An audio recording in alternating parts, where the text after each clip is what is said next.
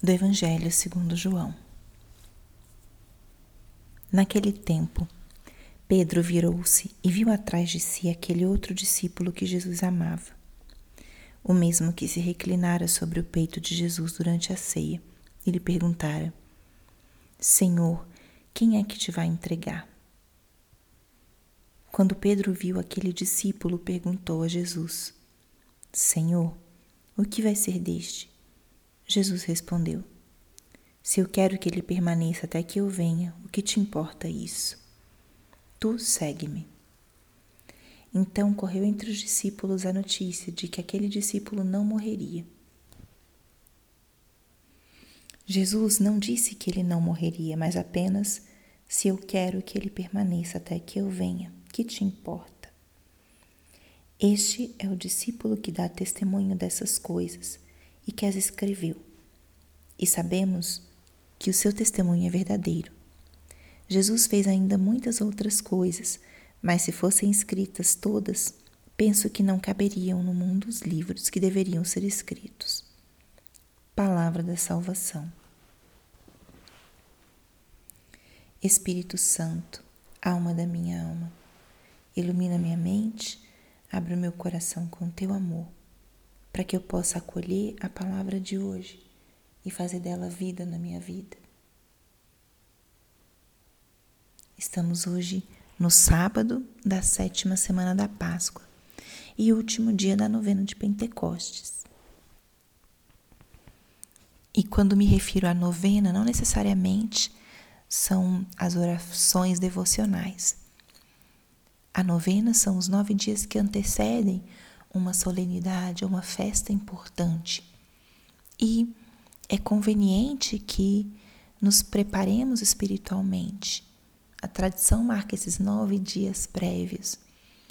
É, então, o fato de ouvir a palavra, aprofundar um pouco nos dons do Espírito Santo, ou talvez algum de vocês esteja realmente rezando uma novena nesses dias, tudo isso é uma preparação da nossa alma para acolhermos o Espírito Santo que vem. Ele vem amanhã, como veio os apóstolos naquele momento, há muito, né, há dois mil anos atrás. Ele vem hoje sobre nós. E o que a palavra de Deus nos diz? O trecho de hoje é a continuação do que lemos ontem na liturgia e é aquele diálogo de Pedro com Jesus depois da ressurreição de Cristo. E tem um, um elemento que aparece nesse trecho específico do, do Evangelho, dessa conversa de Pedro com Jesus, que é o elemento da insegurança e da comparação. A comparação é um exercício que é muito humano, é muito parte da nossa vida compararmos uma coisa com a outra ou nos compararmos com outras pessoas. E na verdade só se vai encontrar um, uma primeira valorização das coisas de nós mesmos em relação com o outro. Mas o que Jesus ensina aqui nessa palavra, na palavra é olharmos para uma direção, termos os olhos fixos nele e não tanto no que acontece com as outras pessoas. Pedro aqui pergunta: Senhor, o que vai ser deste? Na verdade, ao parecer, ele não estava interessado no que ia acontecer com o discípulo amado, com São João, mas ele estava talvez se sentindo inseguro. Será que esse que foi fiel, que te acompanhou até os pés da cruz, vai ter mais proximidade, mais graça do que eu, que sou um pecador que te traí três vezes, te neguei três vezes?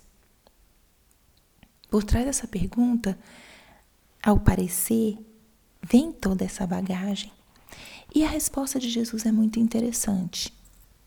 Ele fala: que te importa? Tu segue-me. Que te importa? Segue-me.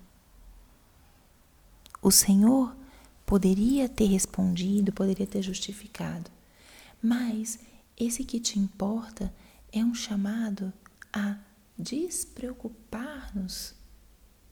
O que que o outro fez ou deixou de fazer? Que escolhas ele fez? Como o convite do Senhor é a segui-lo. Segue-me. E a segui-lo com o olhar colocado nele. A segui-lo realmente buscando escutar sua voz, seguir os seus ensinamentos e confiar que esse seguimento agrada ao Senhor. A preocupação de Pedro é o que aconteceria com o apóstolo, com outro apóstolo que era também seu amigo, mas ele faz essa pergunta como se ainda colocasse a sua segurança naquilo que os outros fazem ou deixam de fazer. Quando tem alguém muito fervoroso ao nosso lado, às vezes a gente pode sentir, nossa, eu sou um pecador. E quando tem alguém muito pecador, a gente pode sentir, nossa, eu sou o máximo. Só que não é bem assim. O nosso valor, ele está em nós mesmos, está justamente nesse olhar amoroso que Deus tem por nós. Então, escutemos hoje essa palavra como um chamado para cada um de nós. Tu segue-me. Que nós sigamos a Cristo, renovemos o nosso desejo de seguir a Cristo nesse dia de hoje. E quando vier a tentação, a preocupação da comparação, elevar isso ao Senhor, porque Ele nos conhece perfeitamente, sabe as nossas necessidades, sabe as nossas fragilidades.